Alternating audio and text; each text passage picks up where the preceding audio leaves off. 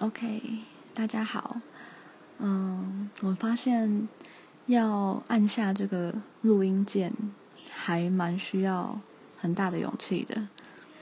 嗯，这今天算是我加入这个 App 的第四天吧。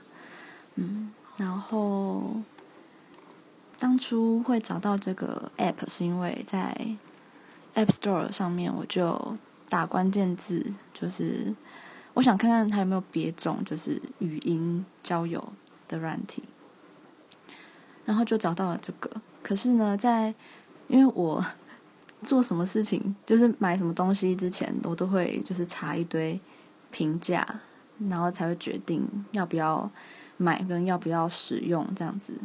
App 也不例外。然后我就发现这个 App 的嗯、心得好像蛮少的。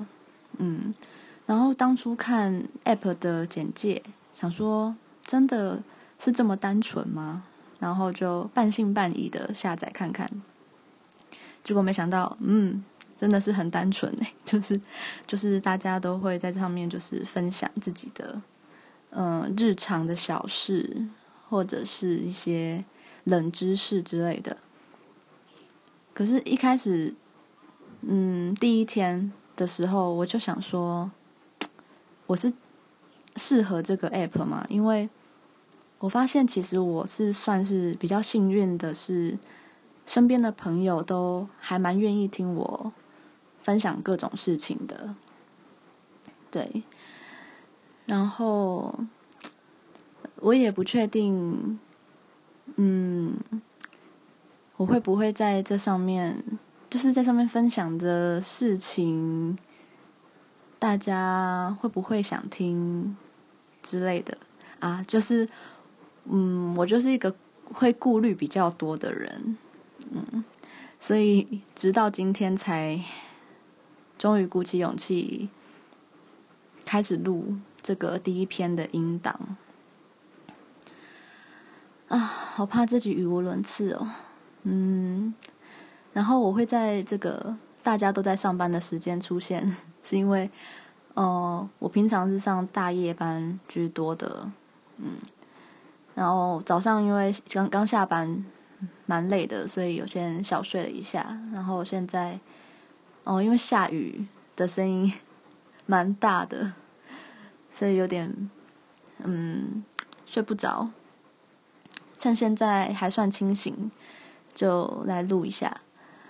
待会录完就要赶快去补眠了，嗯，好，大概说一下，嗯，我觉得之后应该会在这上面分享，嗯，我喜欢的一些音乐，就是推广一下，因为呢，就是我从小就还蛮爱听广播的，算是一个广播控。哦，对，每次在。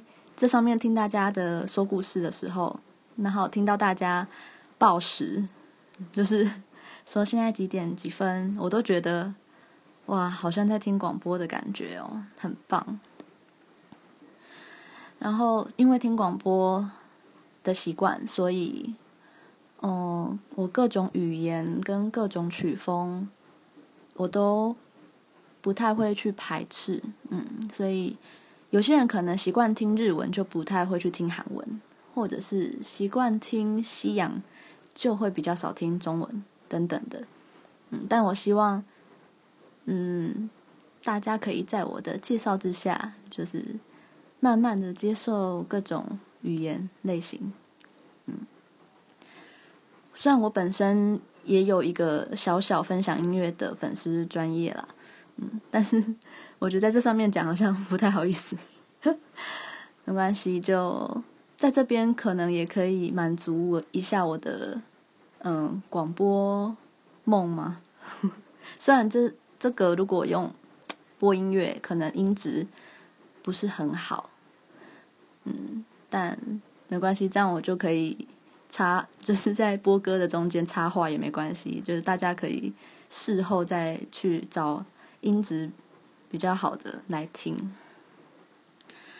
然后还有出社会之后，因为经济独立的关系，就会把以前嗯、呃，没有收集到的专辑呀，都买买齐。虽然还没有买齐啦，因为想要的东西永远是无尽头的。然后今呃这两年就比较常看表演，真是越看越多的那种。